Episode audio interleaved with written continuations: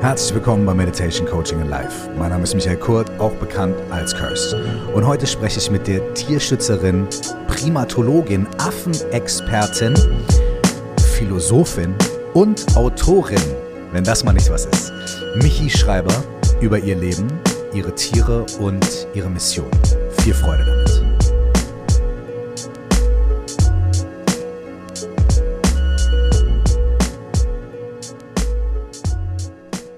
Herzlich willkommen nochmal hier bei Meditation Coaching and Life. Um meine heutige Gesprächspartnerin, die 25-jährige, ja, 25-jährige Michi Schreiber, kommt man zurzeit fast gar nicht drum herum. Sie ist in ganz vielen Podcasts, man sieht sie im Fernsehen und das ist auch gut so. Denn das, was sie erlebt und vor allem auch das, was sie darüber denkt und was sie darüber erzählt und vermittelt, ist es absolut wert, dass man zuhört. Michi Schreiber ist Primatologin. Das heißt, sie beschäftigt sich beruflich mit Primaten, also mit Affen, mit Menschenaffen. Sie ist Tierschützerin und sogar studierte Philosophin. Und sie hat eine Tierschutzorganisation gegründet. Sie setzt sich in verschiedenen afrikanischen Ländern vor Ort für Tierschutz ein. Und hier kommt das Wunderschöne. Sie durchbricht mit dem, was sie erlebt und was sie erzählt, sehr, sehr viele Klischees. Kommt bei diesem, okay, ich gehe nach Afrika in Anführungsstrichen und ich mache Tierschutz in Anführungsstrichen und so weiter, da kommt man ja schnell zu so Klischees und da kommt man schnell zu Menschen, die es wahnsinnig gut meinen, aber unterm Strich nicht wirklich was beitragen können. Bei Michi ist das anders und die Geschichte von Michi kann uns alle inspirieren. Denn egal, was wir vorhaben, egal, was unser Traum ist oder unser Wunsch ist, von dem Traum in die Umsetzung zu kommen, trotz vieler Hürden und trotz vieler Probleme, davon gab es bei Michi auf jeden Fall eine ganze Menge, das ist sehr inspirierend. Und dann, wenn man da ist, wie lernt man weiter? Wie bildet man sich weiter fort? Wie macht man das? Wie bleibt man immer weiter dran und entwickelt die eigene Passion, das eigene Leben immer weiter? Auch darüber hat Michi eine Menge zu erzählen. Und sie fängt gerade erst an. Ich fand es ein sehr inspirierendes Gespräch. Wir haben etwas weniger über die Tiere an sich gesprochen und dafür etwas mehr über die Hintergründe, über ihren Weg, über ihre Philosophie und ihre ganz praktischen mh, hm, Übungen und Tipps, die sie hat. Also holt euch schon mal einen Zettel und Stift. Ihr könnt euch direkt mehrere Meditationsübungen und verschiedene andere Dinge aufschreiben. Es war ein sehr interessantes, sehr lohnendes Gespräch. Und wenn ihr mehr über mich erfahren möchtet, dann würde ich euch als allererstes ihr Buch, was gerade erschienen ist, ans Herz legen. Es heißt Unbändig, wie ich nicht nur einen Affen auswilderte, sondern auch mich selbst. Und auch da sind jede Menge spannende und überraschende Geschichten und Wendungen drin. Und ihr könnt natürlich auch auf ihrer Homepage michischreiber.de alle weiteren Infos finden, unter anderem auch die Möglichkeit, Freiwilligenarbeit zu leisten, also selber mit anzupacken, mitzuhelfen, vor Ort mit Affen zu arbeiten, aber auch für ihre Organisation zu spenden und weiteres über Michi und die ganzen Dinge, die sie tut, liebt und in die Welt bringt, zu erfahren. Jetzt wünsche ich euch viel Spaß mit diesem Gespräch und der Titel des Podcasts ist Das Leben, das du rettest, könnte deins sein. Und das basiert auf einem unglaublich schönen Ausspruch, auf einer unglaublich schönen Parabel, die aus dem Tierschutz, aus der Tierschutztradition kommt, über die Michi gegen Ende dieses Gespräches auch nochmal berichtet. Und das hat mich wahnsinnig berührt. Also freut euch schon mal darauf. Viel Freude jetzt mit der heutigen Folge und dem Gespräch mit Michi Schreiber. Herzlich willkommen bei Meditation Coaching and Life. Liebe Michi, schön, dass du Zeit gefunden hast. Äh, wie geht's dir heute? Wie, wie, wie, wie ist es gerade für dich? Ähm, ich habe ja schon im Vorgespräch gesagt, dass ich, glaube ich, gerade auf so einer positiven Energiewelle am Surfen bin.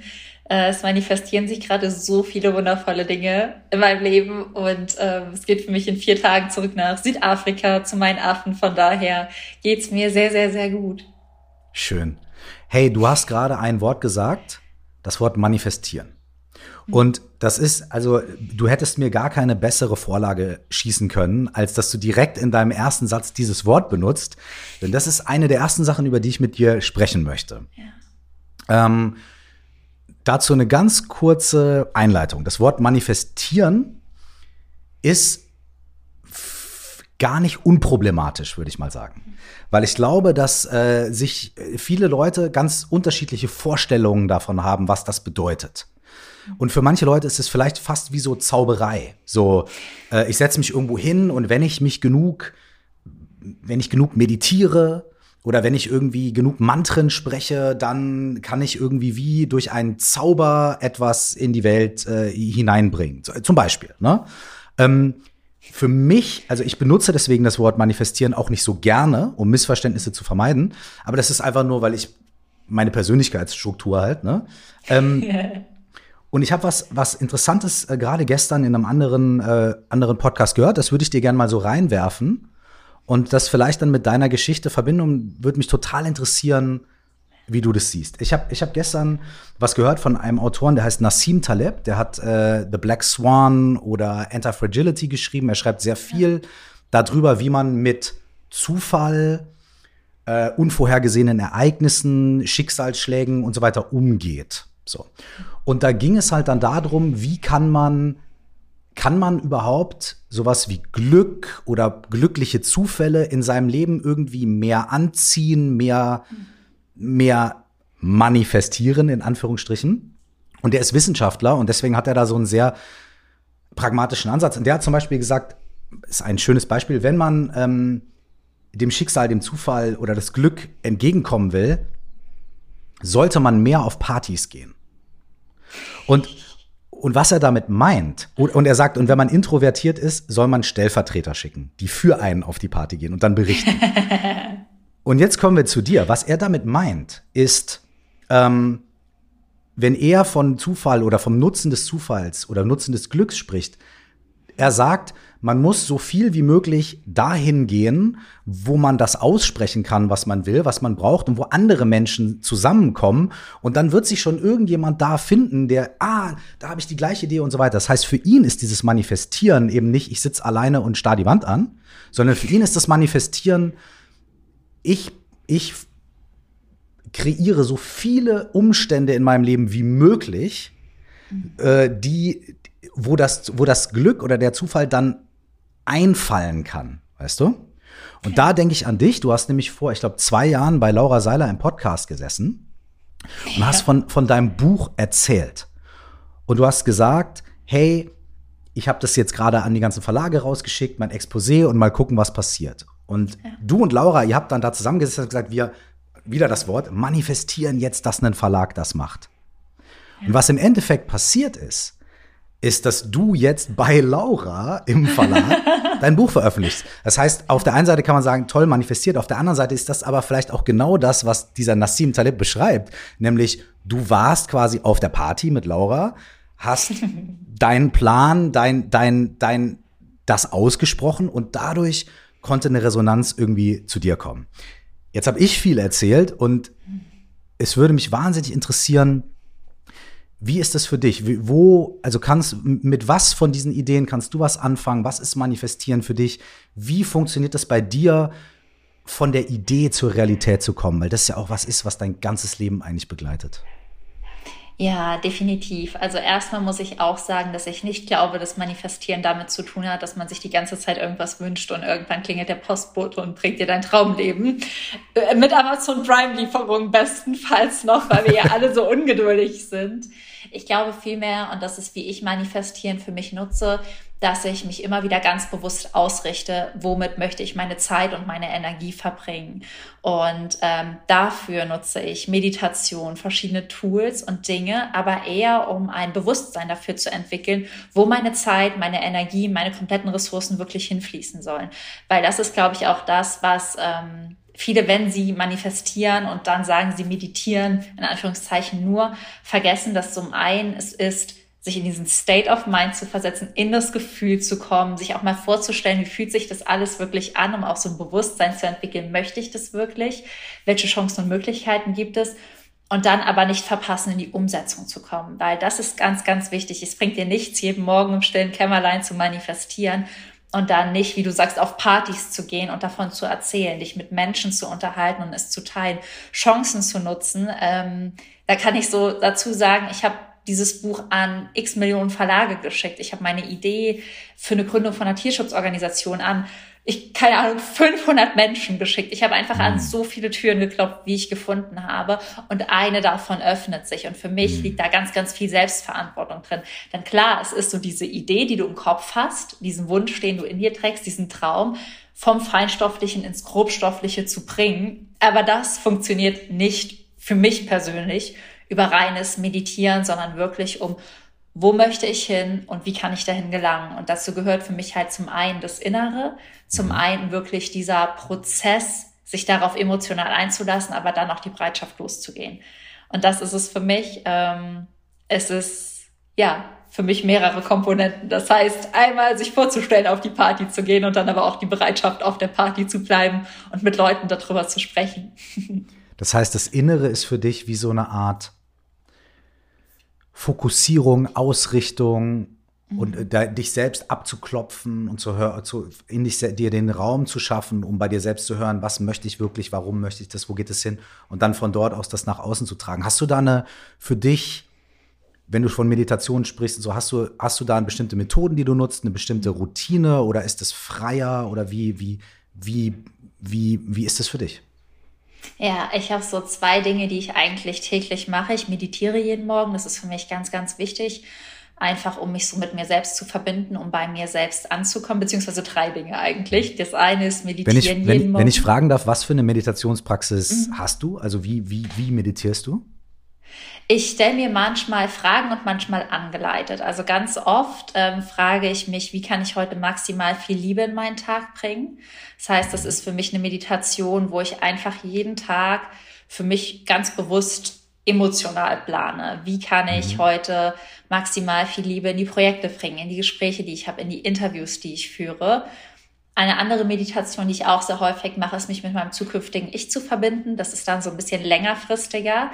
Wie kann ich die nächsten Wochen, Monate planen? Und da fühle ich eigentlich immer rein. Also ich weiß morgens immer sehr genau, was ich brauche. Ich setze mich eigentlich hin, ich mache die Augen zu, ich atme und dann merke ich schon sehr, sehr stark, was für ein Bedürfnis habe ich heute. Habe ich gerade, brauche ich eine große Ausrichtung oder liegt der Fokus heute nur auf dem Tag?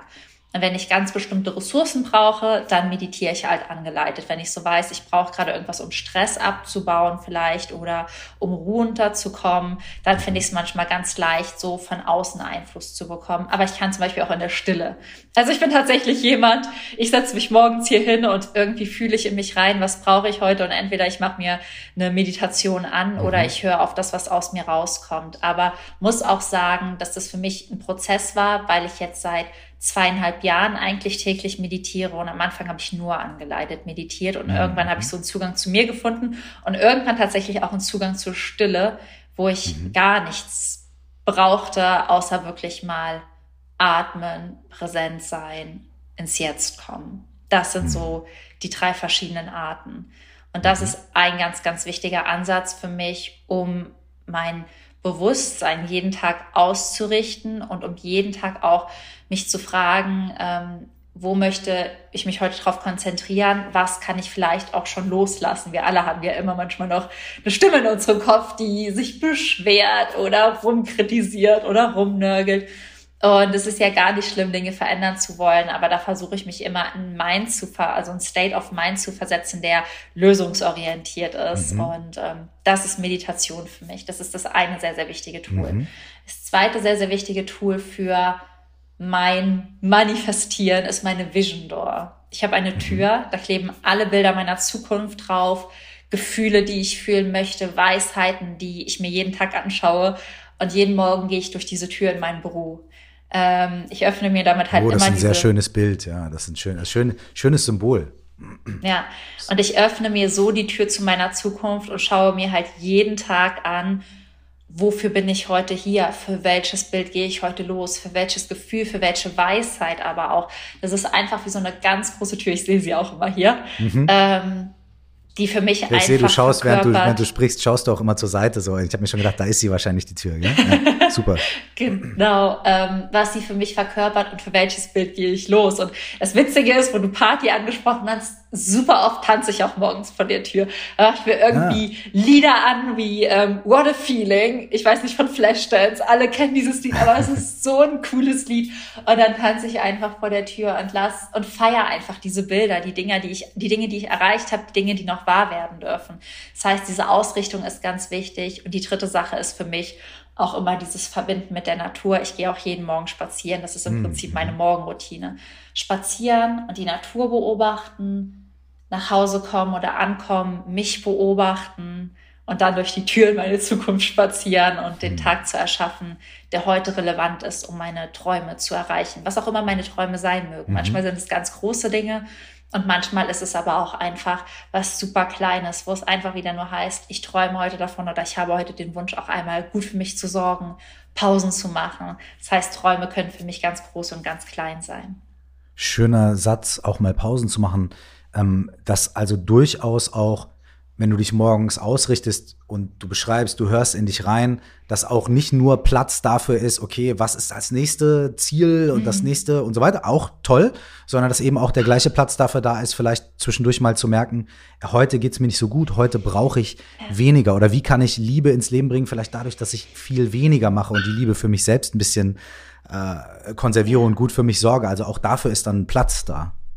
Ja, auf jeden Fall und das ist so wichtig, weil äh, wir müssen ja auch auftanken. Also gerade wenn du Energie haben möchtest für das, was du in deinem Leben umsetzen magst, ist es so, so wichtig, auch mal aufzutanken. Das lerne ich immer, immer mehr, muss ich sagen. Mhm. Es war am Anfang mhm. nicht meine Königsdisziplin. Und ja. ich neige auch, weil mir alles so viel Spaß macht, dazu häufig oder habe dazu geneigt, einfach häufig zu lange auch in diesem Erschaffermodus zu sein aber es ist so ein bisschen wie so ein Baum. Wenn du hoch hinaus wachsen willst, brauchst du starke Wurzeln. Und das ist für mich dann so ein Naturbild, wo ich mir morgens, vor allem jetzt im Frühling, die Bäume anschaue. Die Blätter mhm. kommen, die Blüten wachsen und auch von der Natur jeden Morgen was lerne. Und ähm, ja, die Natur ist mit mein größter spiritueller Lehrer.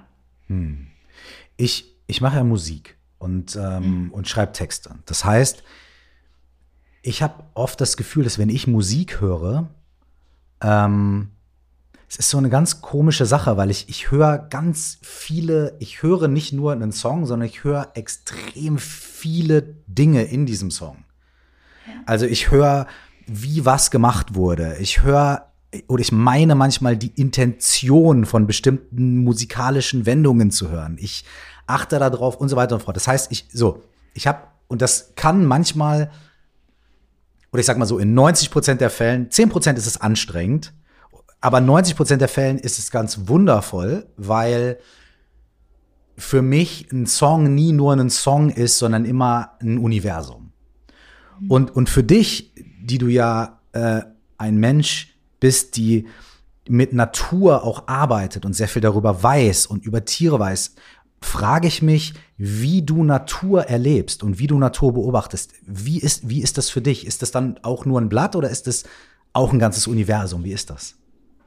Es ist ein ganzes Universum auf jeden Fall. Ich gehe manchmal durch den Wald und ich beobachte die Bäume, wie alles wächst, wie alles Jahreszeiten hat, alles sieht anders aus. Und immer wenn ich negative Glaubenssätze habe oder so Ansprüche an mich, dann hinterfrage ich die mit der Natur. Zum Beispiel habe ich erklär ganz, mir ganz das, ja. ja ganz oft den Anspruch an mich, dass alle, ich mache gerne Dinge schnell.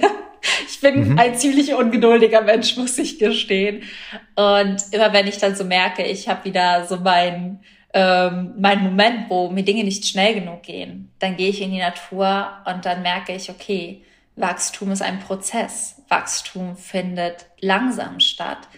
Ähm, immer wenn ich das Gefühl habe, doch alles perfekt machen zu müssen, setze ich mich in den Wald und dann habe ich so eine ganz süße Aufgabe für mich selbst und ich schaue mir die Blätter an und alle sehen anders aus und dann stellt mein Herz, es ist relativ clever, äh, mir immer die Frage, okay, welches ist denn jetzt das perfekte Blatt? Mhm. Und du kannst es nicht sagen. Du kannst es nicht sagen, weil jedes Blatt wichtig ist. Und so ist die Natur für mich immer die Antwort auf ganz viele meiner ähm, inneren Antreiber oder Glaubenssätze, die mich manchmal auch in so einen anstrengenden Modus bringen. Immer wenn ich meine Leichtigkeit so ein bisschen verliere, und ich glaube, das kann jedem von uns passieren, ähm, gehe ich in die Natur und hinterfrage, warum fühlt es sich gerade schwer an?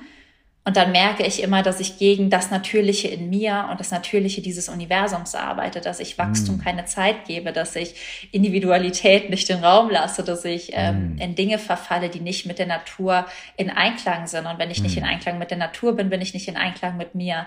Das heißt, die Natur ist für mich immer so, wenn ich merke, irgendwas blockiert mich gerade, es wird gerade irgendwie anstrengend, dann gehe mhm. ich in die Natur mit meiner Frage und ich finde immer Antworten, egal was das hm. ist, was mich gerade beschäftigt. Und das ist die Natur für mich wirklich wie so ein ganz großes Lexikon. Und wenn ich mhm. ihr die richtigen Fragen stelle, dann gibt sie mir einfach immer still und heimlich die Antwort. Das war für dich auch schon so, als du sehr jung warst, ne? Als Kind auf jeden Fall, ähm, als kleines Kind auf jeden Fall. Ich war so oft in der Natur, so oft im Wald. Ähm, ich, war manchmal, ich war einmal so lange im Wald, das ist eigentlich gar keine witzige Geschichte. Hm. Ähm, da habe ich mich im Wald einfach verloren bzw. gefunden. Ich hatte immer das Gefühl, ich finde mich im Wald. Ich hatte immer das ja. Gefühl, wie zu Hause zu sein. Aber ähm, ich sollte eigentlich nur mittags zum Bäcker meiner Mama ein Brot kaufen gehen. Und dann dachte ich, ich mache einen Umweg über den Wald. nice. Und neun Stunden später war ich immer noch nicht zu Hause. Wow. Weil ich hatte Für Eltern der absolute Albtraum. Ja. ich hatte dann eine Spur von Tieren entdeckt und dann ist ein Hase durch den Wald und ich weiß es noch und die Schmetterlinge, ich hatte auch meinen Hund mit und immer mit ihr im Wald, das war für mich so grenzenlose Freiheit. Da weiß ich noch, dann wird's dunkel und dann habe ich erst gemerkt, wie lange ich vermutlich im Wald gewesen war, mhm. weil es dunkel wurde im Sommer. Und dann kam ich mit äh, Kimi, so hieß meine Hündin, nach Hause gelaufen und dann standen die Polizeiautos vor der Tür und meine Eltern hatten eine Vermisstenanzeige aufgegeben oh, und die wow. Polizei sucht losgeschickt.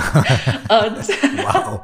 Wir lachen jetzt, ne, ja. ne, aber so. Wir ja. lachen jetzt. Also meine Mutter war, glaube ich, fix und fertig mit. Aber du warst gar nicht verloren, weil du bist ja nach Hause gelaufen. Das heißt, du wusstest genau, wo du bist, wie du wieder nach Hause kommst. Also für dich war das total safe.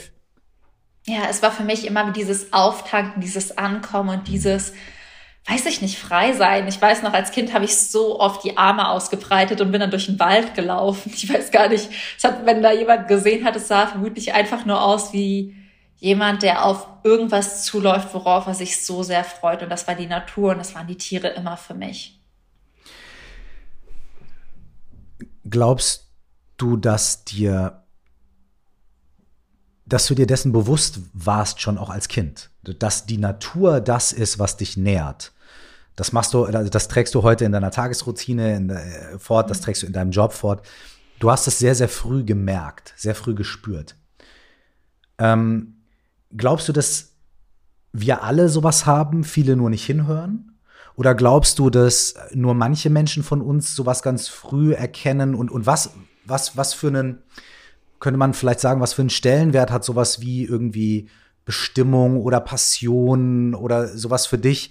Ähm, und vielleicht möchte ich auch darauf hinaus, mit dir irgendwie vielleicht mich einfach auch darüber auszutauschen, ähm, ob dir auch Menschen begegnen, die sagen, Mensch, ich bin so neidisch auf dich, du wusstest schon immer, was du willst oder wo es hingeht. Für dich war das ja so leicht. Mhm. Du musstest dir die Frage gar nicht stellen. Ich bin jetzt vielleicht 23 und habe überhaupt noch nicht mal eine Ahnung, wofür ich mich interessiere. Ähm, wie, wie, wie ist das für dich? Wie nimmst du das wahr? Dieses Vision, Nicht-Vision, Leidenschaft, Suchen, Finden? Wie, wie, wie hast du das selbst erlebt und wie nimmst du das mit anderen Menschen wahr im Austausch? Also ich muss sagen, dass ich mich eigentlich mit 18 Jahren auch wie jemand gefühlt habe, der überhaupt nicht weiß, was er im Leben will. Ich hatte das als Kind ganz klar, dass mir das Freude bereitet und dann aber auch im Verlauf des Erwachsenwerdens echt verloren. Also mit, mhm. mit 15 war ich dann mehr auf Partys als im Wald. Mhm. Und ähm, habe diese Verbindung auch verloren und mich auch sehr, sehr verloren gefühlt und gar nicht gewusst, was ich will. Und um den Menschen da den Druck für diese große Lebensvision rauszuholen, sage ich immer, aus kleinen Träumen entstehen große Visionen. Der Grund, warum ich ja heute als Tierschützerin arbeite, warum ich überhaupt zu den Primaten gefunden habe, zu den Affen, warum ich diese Verbindung zur Natur wieder gefunden habe, ist, weil ich mich nur einmal daran erinnert habe, was mir als Kind Spaß gemacht hat und was ich als mhm. Kind auch für Träume hatte. Und ich hatte als Kind immer den Traum, ähm, einmal auf den afrikanischen Kontinent zu reisen, weil ich immer Dokumentation auch geschaut habe. Und dann gab es ja diese, diese Büffelherden, die quer mhm. über den Kontinent gezogen sind, in dieser Weite. Und es war so endlos und nirgends hat ein Haus gestanden. Und das war so für mich, wow, irgendwann will ich das alles mal sehen. Mhm. Und nicht mehr habe ich mich erinnert. Einfach nur an diese Begeisterung, die ich als Kind hatte. Und das war auch der Grund, mhm. warum ich meine erste Reise angetreten habe. Ich wusste gar nicht, was daraus wird. Es war einfach nur ein Abenteuer und ich bin der Freude ja. und der Liebe gefolgt. Und das würde ich allen Menschen empfehlen, die überhaupt nicht wissen, wo sie anfangen sollen. Da, wo Freude und Liebe ist. Und wenn du das Gefühl hast, heute nichts mehr zu haben, was dich begeistert, dann frag dich mal, was dich als Kind begeistert hat. Es gibt diese eine wundervolle Geschichte. Ich weiß nicht, welcher Schlagzeuger das ist, aber von einem Schlagzeuger, vielleicht weißt du es, du bist musikalisch besser, aber die fand ich so rührend. Es war so ein Kind, das hat in der Schule immer auf dem Tisch getrommelt, immer getrommelt, immer getrommelt und es hat von allen Leuten Ärger bekommen für dieses Trommeln. Mhm. Und irgendwann ist ein Lehrer zu ihm gekommen, der dahin gehört hat, wie es trommelt, dass es im Takt trommelt, dass es richtig dass da ein Klang, dass da eine Melodie dahinter ist, dass das nicht nur Langeweile ist, sondern dass das intuitiv dieses Kind ähm, Musik macht damit und hat ihm Schlagzeugstöcke geschenkt und hat gesagt, pass mal auf, damit funktioniert es vielleicht besser. Und dieser Mensch wurde dann wirklich, ich weiß nicht, in welcher Band er ist, ähm, ein richtig erfolgreicher Schlagzeuger. Und das ist es. Was hat dir als Kind Spaß gemacht? Welche Kleinigkeiten? Überall kann etwas Großes drinstecken, aber wir bekommen nur einen Samen mitgegeben. Nicht die ganze Pflanze. Und es liegt an uns, diesen Samen einzupflanzen und ihn wachsen zu lassen. Und dieser Samen ist dann am Anfang einfach nur die Passion, dass man immer mal auf den afrikanischen Kontinent wollte und diese beobacht, Tiere beobachten wollte. Es kann sein, dass du super gerne getrommelt hast als Kind. Es kann sein, dass du eine totale Leidenschaft fürs Singen hattest oder für was auch immer. Ich bin so ein großer Freund davon zu sagen, wirklich aus kleinen Träumen entstehen große Visionen. Und wenn du nicht weißt, wo du anfangen sollst, dann fang da an, dir einen kleinen Traum zu erfüllen, den du als Kind immer leben wolltest. Super schön. Vielleicht ist es nicht ganz fair, wenn ich dir jetzt diese Bürde aufhalse. Aber, aber vielleicht hast du eine, eine unfassbar tolle Antwort. Ich bin mir sicher, du hast eine super tolle Antwort. Ähm, was würdest du vielleicht zu einem Menschen sagen, wenn jetzt eine Person sagt, ja, ja, super, du weißt ja, wir, sind immer so ja, aber, ja, aber. Ja, ich gut, weiß. Ne? Wenn jetzt, wenn jetzt jemand kommt und sagt, ja, aber, ähm, ich, ich interessiere mich irgendwie für Fußball, aber ich interessiere mich auch für Schach. Und ich mhm. interessiere mich für die Natur, aber ich interessiere mich auch für Architektur. Und ich sehe aber auch das und aber auch das, ja, ich weiß gar nicht, ah, dann ist man schon wieder total im Kopf und völlig überfordert und fängt wieder nicht an und macht wieder nicht irgendwie eine Sache. Bitte löse unser Problem, liebe mich. Bitte löse unser Problem. Ich würde halt einfach mal sagen, fang doch mit einer Sache an. Im Kopf wird es mhm. sich nicht auflösen. Ich habe 100 Sachen ausprobiert, um ehrlich zu sein. Ich habe mich mhm. an einer Schauspielschule beworben. Ich habe ah, mich, cool. ich habe mir einen Studiengang, äh, Studiengang mal angeschaut, wo es darum ging, Animationsfilme zu programmieren. Ich war auf mhm. 100 verschiedenen Sachen, habe mir alles angeschaut. Mega. Ähm, bis es irgendwo auch Klick gemacht hat und auch als ich das erste Mal in Südafrika war, eigentlich meine Leidenschaft schon entdeckt hatte und da dachte, ja, aber als Tierschützerin kann man kein Geld verdienen. Wir ja. glauben ja, ja an unsere eigenen ne? Ausreden. Ja. Da sind wir ja ziemlich gut drin, unsere eigenen Ausreden als Wahrheit anzunehmen. Habe ich 100 Sachen probiert und ganz ehrlich, woher willst du es wissen, wenn du es nicht gemacht hast? Woher willst du wissen, ob du gerne Ski fährst, wenn du nie Skifahren warst? Ja. Woher willst du wissen, ob dir etwas schmeckt, wenn du es nie probiert hast? Ja. Probier es aus und fang an. Du wirst es nie erfahren, wenn du nicht einmal losgehst. Und dann merkst du vielleicht, dass Fußballspielen dir überhaupt keinen Spaß macht, weil du ja. zwei linke Füße hast und merkst aber, dass ganz andere Dinge viel besser oder wichtiger für dich sind. Und das ist das, was ich Menschen sagen würde. Fang an und ähm, probier dich aus und habe auch keine Angst davor, dass Menschen sagen, die fängt ja immer 100 Sachen an und äh, macht nichts zu Ende. Das haben ja. Leute auch zu mir gesagt. Und dann war ich 21 und auf der Familienfeier wurde gesagt, du bist 21 und hast immer noch keinen Bachelorabschluss. Wie fühlt man sich damit? Und ich dachte mir nur so in diesem Moment, toll, danke, dass sie mir auch noch unter den, die Nase reibt, dass ich auf der Suche nach dem bin, was ich wirklich will. Und ich brauchte einfach die Zeit und dieses Ausprobieren von 100 Dingen, die es nicht mhm. waren, um mir wirklich sicher zu werden, dass ich einen Weg finden möchte, als Tierschützerin zu leben. Mhm. Hattest du keine Momente so der, der, der Bedenken, der Furcht, wo du gedacht hast, oh, wenn ich das jetzt ausprobiere, oh, was, wenn es mir nicht gefällt oder, oder was, wenn das nicht der richtige Weg ist und dann habe ich meine Zeit verschwendet und das ist ja auch so eine, so eine mhm. beliebtes Muster, ne, zu sagen, ich, ich weiß nicht, was ich will, aber ich scheue mich eigentlich vor allem, weil ich immer Schiss habe, es könnte mir ja nicht gefallen, es könnte nicht das Richtige sein und dann habe ich Schmerz, ne? Dann ist das irgendwie so, dann leide ich, dann, dann ah, deswegen besser, besser nix machen und erstmal wissen, was ich, also ne, was ich im Kopf wissen, was ich will, und dann mache ich das, weil sonst habe ich ja vielleicht äh, Zeit vergeudet oder eine schlechte Zeit äh, und so weiter. Hat, hattest du das auch, diese, oder warst du eigentlich eher so, nee, mir egal, komm, ich probiere das, das, das, das, das. Gibt es ja auch verschiedene Arten von Persönlichkeiten. Ja, ich hatte schon immer Angst, dass ich zu langsam bin. Also ich dachte dann immer, ähm, vielleicht zu langsam. Andere okay. sind, viel, sind viel schneller als ich. Andere okay. haben jetzt schon ihren Bachelor, andere haben es schon gefunden. Und das Spannende ist, dass ich dann, es gab dann so ein Shift, da war ich so 22 und da wusste ich dann, okay, ich weiß jetzt, was ich will, ich gehe jetzt für diesen Weg los, ich gründe meine Organisation, ich schreibe ein Buch, ich mache dies, ich mache das, ich mache jenes. Und viele Leute von denen, die dann ihr Studium fertig haben, waren dann in ihrer Sinnkrise. Das war sehr spannend ah, für mich zu ah, beobachten. Aha. Die hatten es studiert und wollten dann eigentlich was ganz anderes machen und ich hatte mich ausprobiert und wusste dann, was ich machen wollte. Und ich hatte dann eine ganz tolle Freundin, die zu mir gesagt hat, ähm, weißt du, mich, die Zeit verläuft eh wie eh. Ob du sie mit Dingen probierst oder mit der Suche nach dem, was du wirklich möchtest oder mit irgendeinem Plan B, der so halbwegs in Ordnung ist. Aber mhm. in drei Jahren von heute ist die Zeit verlaufen und du wirst sie nicht zurückbekommen. Egal, ob du jetzt wirklich geschaut hast, ist es das, was ich machen möchte oder ob du irgendwas anderes gemacht hast. Und das hat mir so gezeigt, wir, wir alle haben die gleiche Zeit und ich habe meine Zeit einfach anders genutzt und im ersten Moment hat mir das Angst gemacht, dass alle Leute mich scheinbar überholen würden. Aber ich glaube, alles, was ich gemacht habe, ist mich wirklich länger damit zu befassen, wo möchte ich wirklich hinfahren. Und dann musste ich nicht 100 Zwischenstopps einlegen, sondern konnte dann wirklich von A bis Z losfahren. Und wir sind häufig in der Gesellschaft, wir fahren immer 300 Meter und dann fühlen wir uns irgendwie schon weiter als der, der noch nicht gestartet ist. Aber mhm. am Ende fährt man halt weiter, wenn man gut vorbereitet ist, als wenn man irgendwie alle 300 Kilometer vielleicht auch stoppen muss, um wirklich nochmal zu gucken, ist es das, was ich wollte. Deswegen hab da keine Angst, deine Reise zu planen. Das Leben ist eine Reise. Plan sie, probier dich aus, schau dir verschiedene Dinge an, denn wie willst du sonst wissen, was es wirklich ist, was dir gut tut und wo du hin möchtest? Und hab auch keine Angst, dass andere Menschen dich temporär überholen, denn die fahren eh einen ganz anderen Weg. Die sind eh auf einer ganz anderen Reise. Mhm.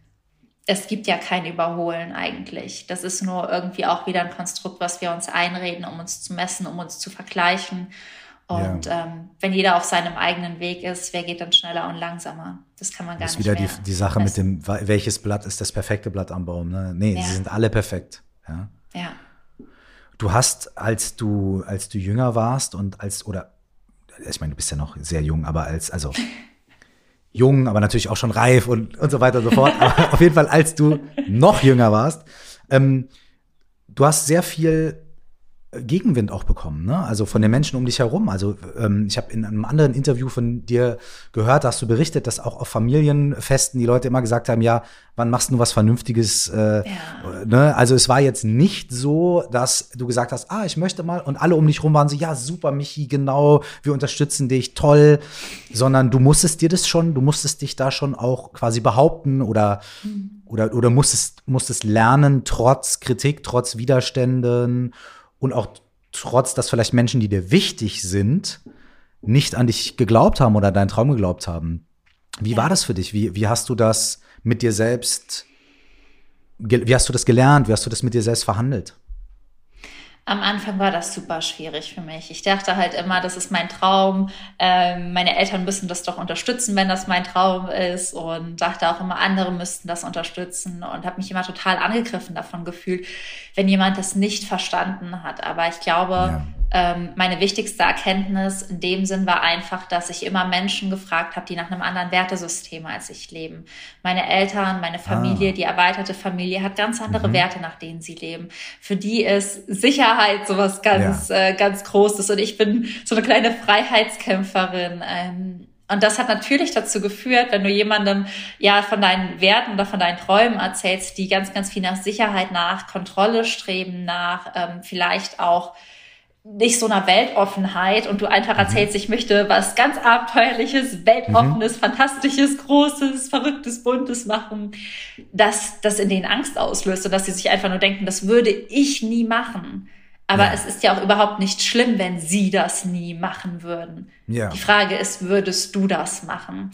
Und ich habe irgendwann aufgehört, Menschen davon zu überzeugen wollen, die einfach nach einem anderen Wertesystem leben. Menschen, die dieses Haus oder diesen Traum nicht erkennen und die die Werte nicht mhm. erkennen und die diese Werte nicht im Herzen tragen, bei denen kommt die Message nicht an. Aber Menschen, mit denen ich von Herz zu Herz kommunizieren kann, die verstehen das, was dahinter steckt was ich auch allen Leuten sagen kann, die auch viel Gegenwind bekommen ist.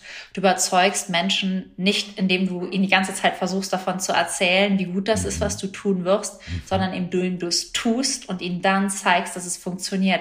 Dann mhm. finden sie es vielleicht immer noch nicht toll, aber du hast den Respekt dafür, dass du den Weg gegangen bist. Und es mhm. muss nicht jeder toll finden, was du machst. Auch das durfte ich ja. erkennen. Es wird einen ja. Teil bei der Familie geben, der wird es nie toll finden. Ja. Es wird einen Teil der Menschheit geben, die werden es nie toll ja. finden. Es werden immer Menschen geben, die sagen, meine Güte, Affen.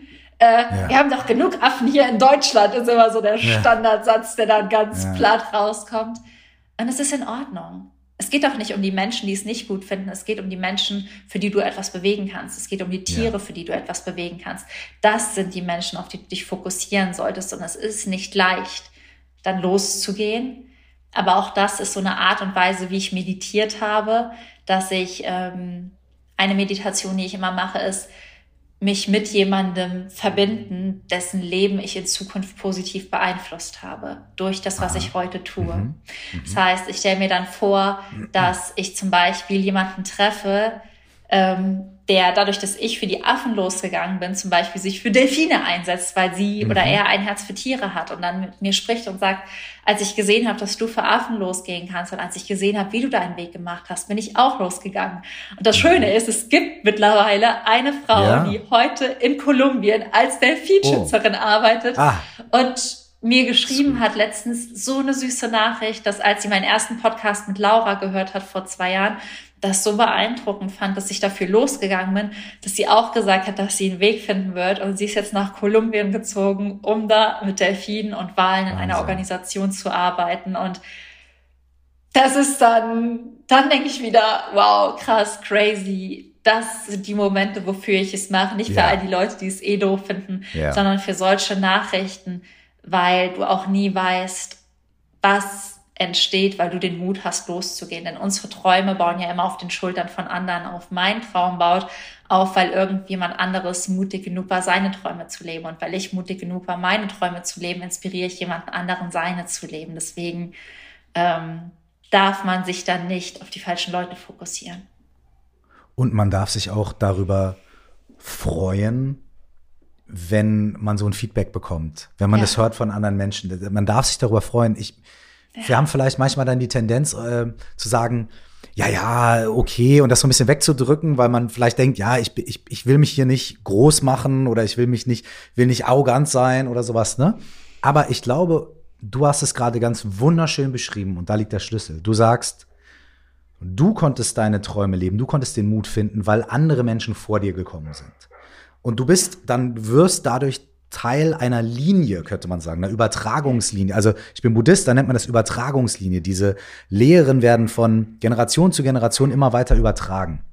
Und wir können sehr dankbar sein dafür, dass die Menschen vor uns das bewahrt haben, die, die Entscheidung getroffen haben, den Weg mutig waren und so weiter.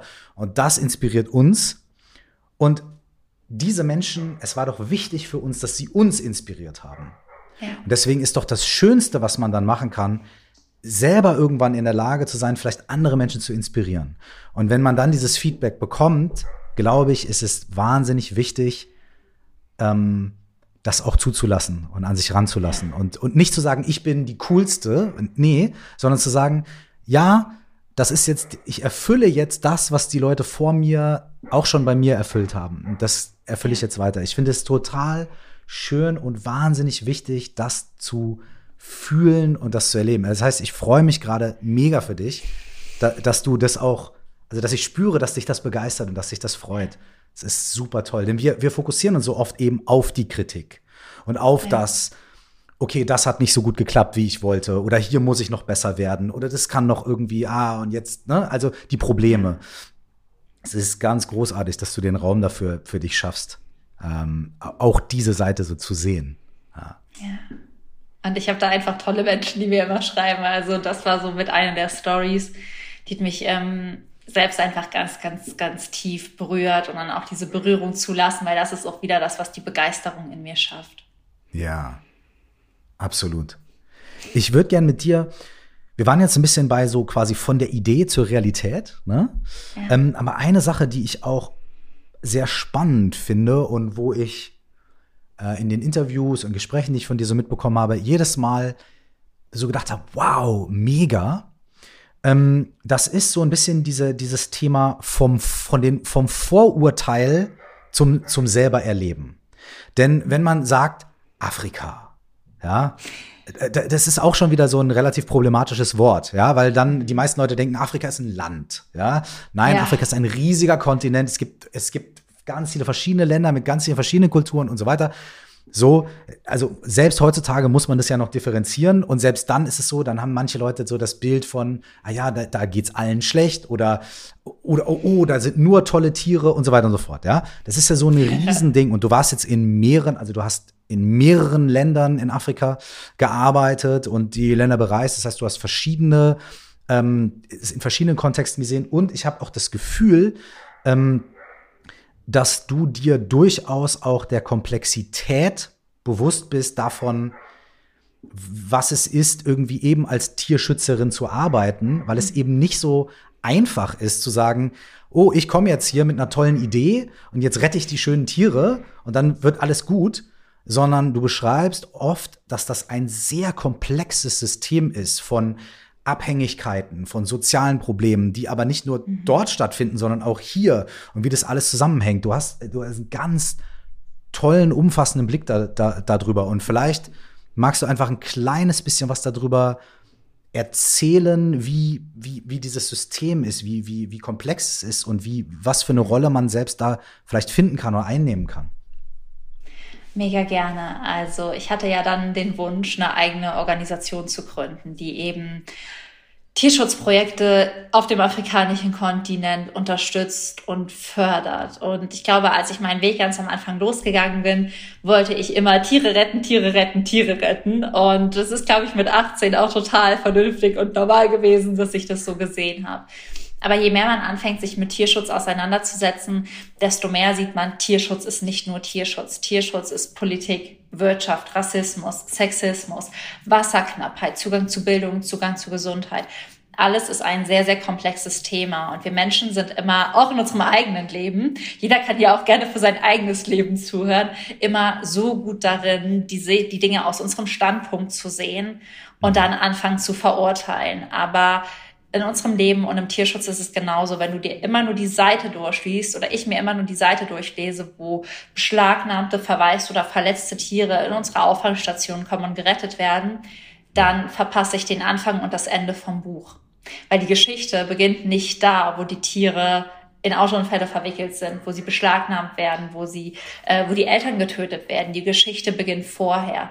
Und hinter diesen Geschichten stecken einfach ganz andere Konstrukte. Und diese zu verstehen, das mache ich immer gerne an einem Beispiel, wo ich früher ganz wütend mhm. war, wenn ich das gehört habe.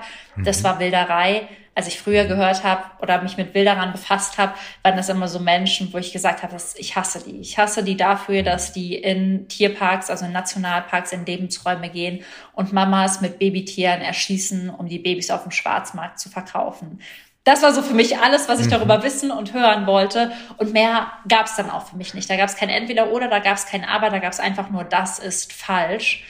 Und immer wenn wir in richtig und falsch denken, werden wir, finde ich, sehr, sehr schnell blind für die Komplexität, die hinter diesem Thema steckt. Denn Wilderer, muss man heutzutage wissen, sind die allerärmsten Menschen in diesen Ländern. Und Wilderer zu sein, ist einer der gefährlichsten Jobs. Wilderer dürfen in Nationalparks erschossen werden. Das heißt, wenn du als Wilderer entdeckt wirst, haben die Ranger des Parks, und das tun die auch, die Genehmigung, dich einfach zu erschießen. Hm. Dann wirst du nicht mehr an deine Familie zurückgebracht, dein Leichnam, dann wird dein Leichnam im Nationalpark liegen gelassen und irgendwelche Tiere fressen den. Das hm. klingt hart, aber dann denkt man sich auch, wer würde denn wirklich so einen Job eingehen, wenn er nicht seine Familie ernähren müsste, nicht seine Kinder versorgen müsste, nicht dafür sorgen müsste, dass Bildung entsteht. Und die Sache ist ja auch, ein Wilderer würde gar nicht erst in Nationalparks oder Lebensräume eindringen, wenn nirgendwo jemand das in Auftrag geben würde. Wenn nicht irgendwer mhm. sagen würde, ich hätte gerne jetzt aber Löwenpfoten, ähm, ja. Babyaffen und ja. Elefantenstoßzähne. Ja. Wenn es keinen Auftrag gäbe, gäbe es auch niemanden, der den Auftrag annehmen würde. Mhm. Und damit kommt das Problem immer näher auch zu uns in den Westen. Und das geht nicht nur in den asiatischen Raum. Ich weiß, dass die meisten Menschen jetzt denken, ja, es sind die ganzen Asiaten, die sich daraus mhm. Medikamente machen, weil sie irgendwas ähm, auch Sicher. ganz platt mhm. formuliert. Aber es ist nicht wahr. Es mhm. betrifft uns genauso wie alle anderen, denn ähm, auch im europäischen Raum ist die Haltung von gewissen Affenarten als Haustier legal. Und auch mhm. da fragt niemand, sind das Wildfänge oder sind das äh, gezüchtete Tiere? Mhm. Und so habe ich festgestellt, dass wir alle eine Rolle im Kreislauf haben und dass diese Kreisläufe nicht nur auf nationaler Ebene in dem Land feststecken, sondern dass die global sind. Und wenn man das weiß, dann fängt man an zu erkennen, dass jeder von jedem Standpunkt aus etwas verändern kann. Sei es der Mensch hier in Europa, der seinen Konsum ändert, im mhm. Alltag, auf Social Media, was like und was teile ich und was nicht. Muss ich wirklich von irgendeinem reichen Superstar, der sich irgendwo ein Affenbaby gekauft hat, die Bilder liken und teilen? Oder frage ich mich vielleicht, wo kommt dieses Affenbaby her? Mhm. Muss ich ähm, alles Mögliche konsumieren und ausprobieren, auch wenn ich als Tourist unterwegs bin, irgendwelche abgefahrenen Delikatessen probieren? Mhm. Und dann mhm. merkt man, es sind so komplexe Kreisläufe und jeder hat seinen Anteil daran. Und auch ich habe nicht nur meinen Standpunkt als Tierschützerin, auch ich habe irgendwo anders in diesem System noch meinen Standpunkt als Konsumentin, die einen Einfluss darauf hat. Und das zeigt einfach, dass wir alle damit verwickelt sind und das bringt ganz, ganz viel Empathie. Das heißt nicht, dass ich es gut oder schlecht finde, was an, also ja. dass ich es gut finde, was andere ja. machen. Es heißt aber, dass ich verstehe, warum es so läuft, ja. weil Empathie ist nicht Mitgefühl. Empathie heißt Absolut. nur, sich reinversetzen zu können. Und das ist wirklich das Allerwichtigste. Und das und hat mir als Mitgefühl heißt ja, heißt ja auch nicht, selbst Mitgefühl heißt auch nicht gutheißen. Ne? Ja, ja, sondern es mitfühlen. Und das hat mir als Tierschützerin so geholfen, hm. Eine ganz andere Organisation aufzubauen, als ich es vielleicht mit 18 gemacht hätte. Und es hat mir in meinem eigenen Leben sehr geholfen, zu sehen, dass auch Dinge, die ich da als falsch oder schlecht bewertet habe oder wo ich sage, das ist deren Schuld, zu sehen, dass das viel, viel größere Kreisläufe hat, weil auch wir steigen immer in einem Teil der Geschichte ein, in einem großen Buch namens Leben. Und ähm, das ist so das Wichtigste. Und da kann man ja immer schön mit der Metaebene arbeiten. Nennt sich das. Oder ich stelle mich auch auf verschiedene Punkte. Ich mache mir dann meistens Kreisläufe und dann mhm. versuche ich mich mal auf jeden Punkt zu stellen mhm. und zu sehen, mhm. wie hat der die Situation erlebt, wie erlebt der den Kreislauf, ja. warum tut er das und warum nicht. Und dann, ähm, ja, dann sorgt man nicht nur dafür, dass Notfälle aufgenommen werden, mhm. sondern man geht auch in einen Austausch mit Menschen, die zu diesen Notfällen beitragen, aber versteht, ja. okay, was braucht ihr denn, damit wir keine Notfälle mehr mhm. bekommen? Dann spricht man mit Leuten und die wünschen sich eigentlich nur, dass ihre Kinder genug Essen und genug Trinken ja. haben, vielleicht zur Schule gehen können, dass man Krankenhausaufenthalte zahlen kann. Das können sich ja. die meisten nicht leisten, nicht mal die Fahrt dahin. Ja. Und ich glaube, wenn man mal mit einem Vater gesprochen hat, der als Wilderer arbeitet und das nur tut, weil er seine Kinder nicht anders ernähren kann, wie würden wir uns denn entscheiden, wenn es um unsere Kinder geht? Welche Jobs würden wir denn tun, um das Leben unserer Kinder zu sichern? Es gibt dort nicht diese Sozialstaats, die es hier gibt. Und gleichermaßen darf man aber auch sagen, dass auch wir hier im europäischen Raum sehr, sehr schlecht mit Tieren umgehen. Und man immer nicht nur ins Ausland gucken soll und sagen soll, da sind die ja. bösen Wilderer, sondern auch mal gucken soll, was passiert vor der eigenen Haustür. Und das war für mich so ein ganz großer ja. Komplex, wo man auf einmal so diese Bewertung rausgenommen hat aus, was ist richtig, was ist falsch, diese Belehrung aus rausgenommen hat und angefangen hat, in Austausch mit den Menschen zu gehen und zuzuhören. Was brauchst du? Was braucht ihr? Weil die Menschen wissen genau, was sie brauchen. Das sind nicht Belehrungen, mhm. sondern Menschen, die ihnen zuhören und mhm. sie unterstützen, ähm, ihren Lebensstandard vielleicht zu haben, ihre Familie ernähren zu können und so viel mehr. Und deswegen geht auch da mehr in Austausch, selbst mit den Menschen, die euch verletzen, selbst mit den Situationen, die euch verletzen und hört zu. Hm. Erzähl mir von deiner Organisation, die du gegründet hast. Du hast gerade auch gesagt, du hast, hast jetzt auch durch das Verstehen dieser Komplexität eine ganz andere Organisation gründen können als vielleicht ein paar Jahre zuvor. Ähm, erzähl mir von der Organisation, was ist äh, deine Vision für diese Organisation? Was ist der, was ist der, der Zweck dahinter? Was, was möchtest du damit kommunizieren, erreichen? Ähm, was, was steckt dahinter für dich? Sehr gern. Also im Prinzip haben wir vor, ich und mein Mann, wenn ich von wir spreche, wir sind ein 1,5 Mann-Team. ähm, wir haben vor zwei Jahren eine Organisation gegründet, die im Prinzip drei Säulen hat. Die erste Säule ist ähm, Freiwilligenarbeit. Das heißt, dass Menschen wirklich vor Ort aktiv in der Aufzucht und Auswilderung von Primaten mithelfen können. Das heißt, dass mhm. sie wirklich da, wo die Notfälle reinkommen, anpacken können und da wird wirklich gegengereinigt, Felder geerntet, aber auch die Jungtiere betreut. Also es ist ein ganz verrückter Alltag, wo man aber auch sagen darf, man darf nicht scheu sein, sich die Hände schmutzig zu machen mhm. und ähm, gehört einfach dazu.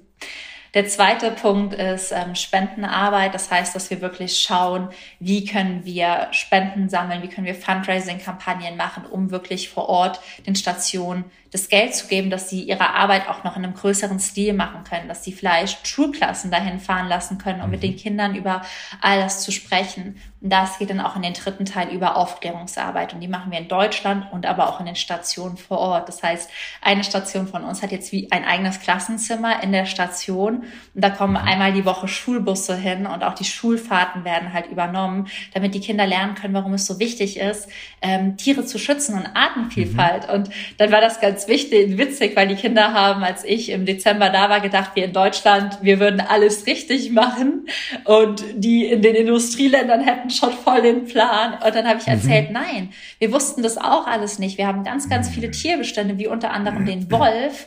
Ähm, so lange vertrieben und verjagt und getötet, bis es keine Wölfe mehr gab. Und wozu hat das geführt? Was ist mit den Rehen passiert? Und da zeigen mhm. alle Kinder auf, dann gab es ganz viele Rehe. Und so erklärt man den Kindern dann auch, warum ist es so wichtig, dass ihr eure Tiere schützt, damit ein Gleichgewicht entsteht. Und das sind die Komponenten unserer Arbeit, um einmal diese Brücke bauen, dass wirklich physische Hilfe vor Ort ankommt in Form von freiwilligen Helfern, Spendengelder zur Verfügung stellen, um vor Ort die Arbeit, aber auch die Communities zu entlasten und dann aufklären, sowohl in Deutschland als auch in den Ländern selbst, um wirklich Kinder an die Hand zu nehmen, weil Kinder sind unsere Zukunft. Also äh, wenn wir Kinder mit einem anderen Bewusstsein großziehen, und das ist auch sehr, sehr schön, dass Kinder ja auch ihre Eltern erziehen, dann können wir mehr erreichen. Weil wenn ich vor so einer, äh, vor einem erwachsenen Menschen vielleicht stehe und sage, so jetzt gehen sie nächste Woche palmölfrei einkaufen, dann denken die sich, ja schön, dass sie es mir gesagt haben. Dafür habe ich gar keine Zeit, mich damit zu befassen. Aber wenn das ja. Kind aus der Schule kommt und sagt, Mama, ich habe gelernt, was Palmöl ist und können wir das nächste Woche mal versuchen, dann gehen Eltern auch anders darauf ein. Das heißt, Kinder sind ein Schlüssel für eine andere Zukunft, aber sie sind auch ein Schlüssel dafür, Eltern und erwachsene Menschen zu erreichen, weil erwachsene Menschen Kindern viel zuhören. Hm. Das heißt, man kann euch auch durch Spendengelder, durch aktive Teilnahme direkt unterstützen. Genau, ja. Super, das verlinken wir auf jeden Fall. Ähm, nachher hier auch in den Show Notes und äh, vor allem auch unter dem Aspekt, über den du jetzt auch gesprochen hast, dass das eben ein, ein ganzheitlicherer Ansatz ist, der mit Aufklärung zu tun hat, mit Hilfe vor Ort, mit äh, I love it. Ich finde es wirklich schön. Äh, vielen Dank, dass du diese Arbeit machst. Das ist wirklich toll. Ähm, Danke. Ich würde gerne noch kurz mit dir über dein Buch sprechen. Und ähm, das Schöne ist ja, dass ich durch ein, äh, ein, ein zwei Missverständnisse meinerseits ähm, bisher leider nicht die Chance hatte, das Buch zu lesen.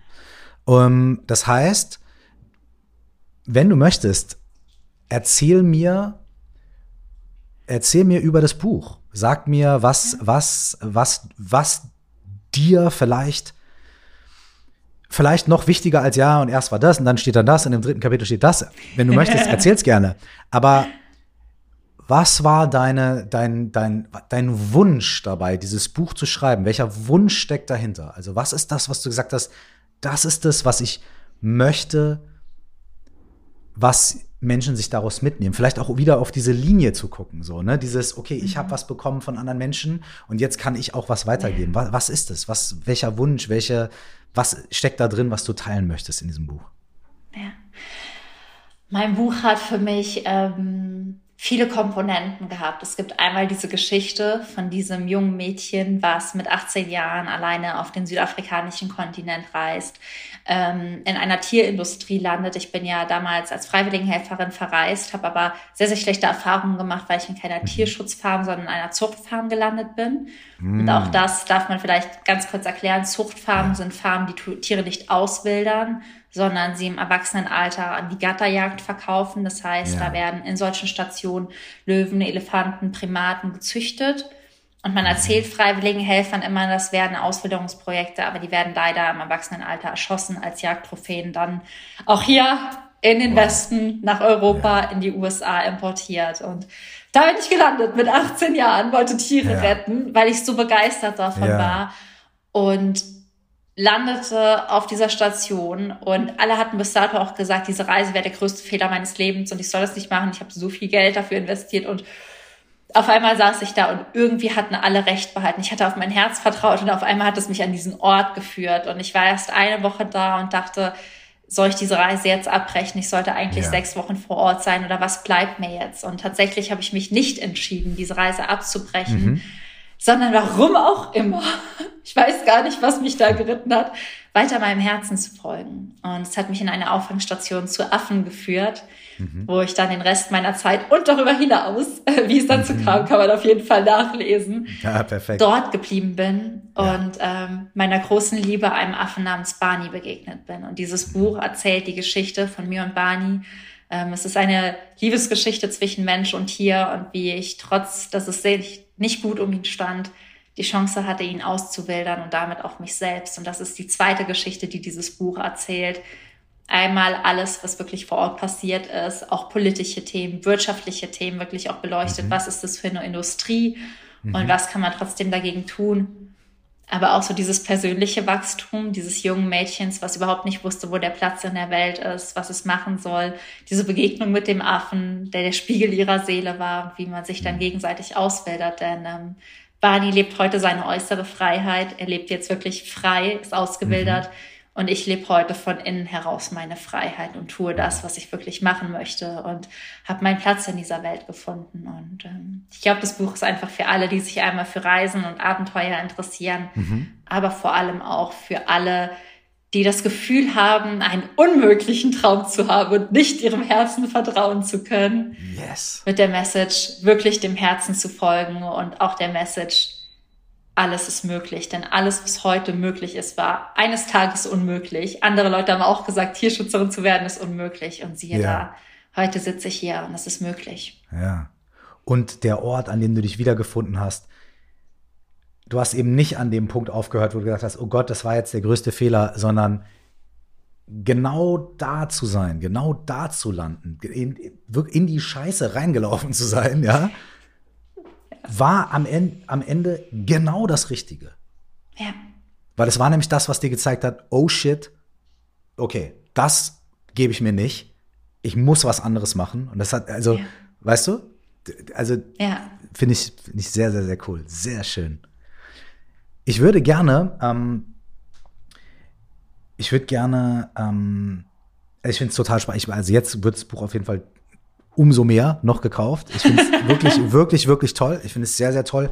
Und ich habe es schon ein, zwei Mal gesagt, aber ich kann es nur wiederholen. Ich finde es sehr bewundernswert und bin dir sehr dankbar dafür. Finde das ähm, ähm, äh, ähm, finde es ganz großartig, ähm, mit was für einer Umsicht und Komplexität äh, und Weitsicht du über diese Themen sprechen kannst, sowohl über deine eigenen persönlichen Themen, ganz konkret, ja. als auch über den größeren, größeren Kontext. Also wirklich, äh, ich bin Fan. Und äh, oh, wie süß. finde es super, super gut. Und ich habe eine Sache in einem anderen äh, Podcast-Interview von dir gehört und die hat mich richtig berührt. Und ähm, damit würde ich vielleicht gerne unser Gespräch abschließen. Nicht, weil ich keine Lust habe, mehr mit dir zu sprechen, sondern ich glaube, dass das äh, jetzt einfach ein toller Moment ist. Die Leute haben Bock aufs Buch, Bock auf, auf, auf deine Organisation hoffentlich. Und die Sache hat mich berührt. Und vielleicht, ich, ich, ich werf dir so kurz einen, einen, einen äh, wie nennt man das, so einen, einen, einen Hint zu. Und ja. ich hoffe, du, du weißt, was ich meine. Und zwar, du hast mit Lars Ament, also dem, meinem guten Homie Lars Ament gesprochen. Und er hat dich gefragt, sag mal, ist man da manchmal frustriert, weil man denkt irgendwie so, na ja, ich kann ja nicht alle Tiere retten oder ich kann nicht alle Probleme lösen und du hast etwas so Unfassbares gesagt. Ich, ich, ich, und vielleicht magst du dazu zwei, drei Sätze sagen. Und zwar hast du gesagt, im übertragenen Sinne, wenn ich ein, das Leben, das ich rette, das könnte auch meins sein. Also das, wenn ich ein Leben rette, dann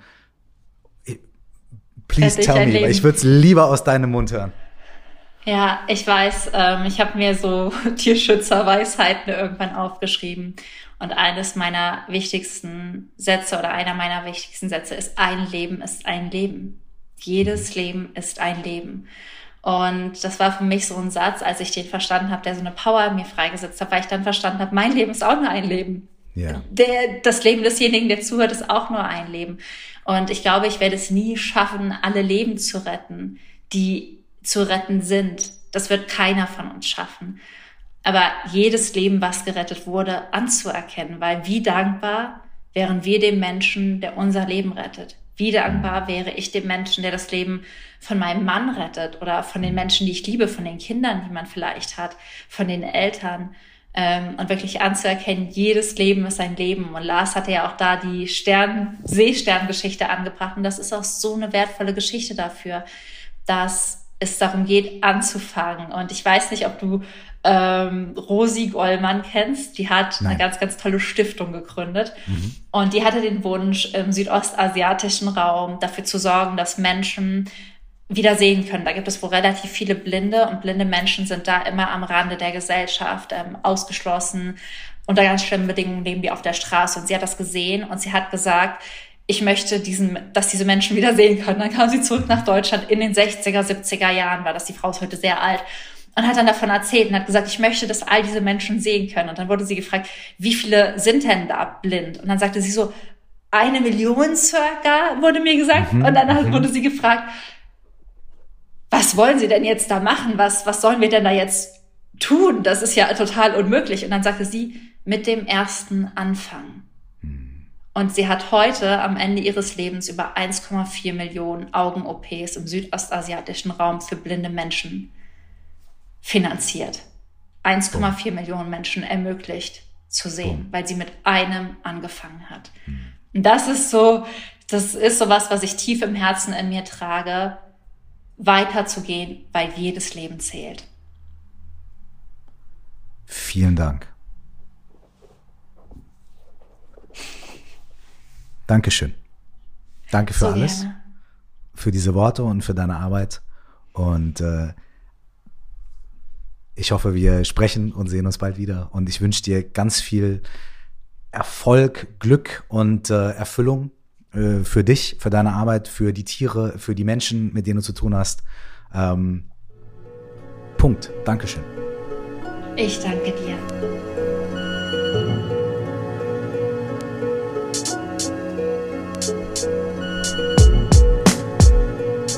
Wenn du dich für die Inhalte aus diesen Podcasts interessierst und sie unterstützen möchtest, dann kannst du das ganz einfach tun, indem du mir eine gute Bewertung hinterlässt auf den Podcast-Portalen. So kann mein Podcast sich weiter verbreiten, von anderen Leuten gefunden werden und das macht mich einfach super happy und da wäre ich dir sehr dankbar. Vielen, vielen Dank fürs Zuhören, vielen Dank fürs Helfen, Unterstützen, Bewerten und bis zum nächsten Mal. Nur das Beste und alles Liebe.